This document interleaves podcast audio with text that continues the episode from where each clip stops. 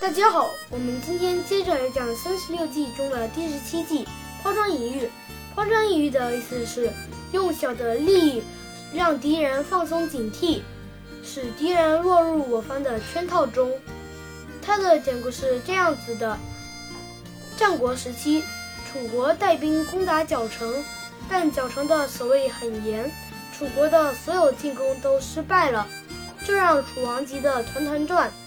楚国的一位大臣想出了一个好办法，楚王派了一些士兵假扮成樵夫，背着柴草在角城附近走动。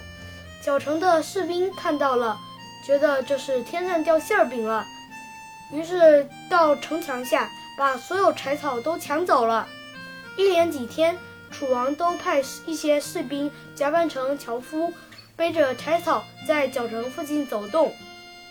直到有一天，小城的所有士兵都到城墙下等着樵夫。樵夫一看到这些士兵，连忙逃走了。小城的士兵一路追着樵夫，不知不觉落入了楚军的埋伏中。楚军很快就攻占了角城。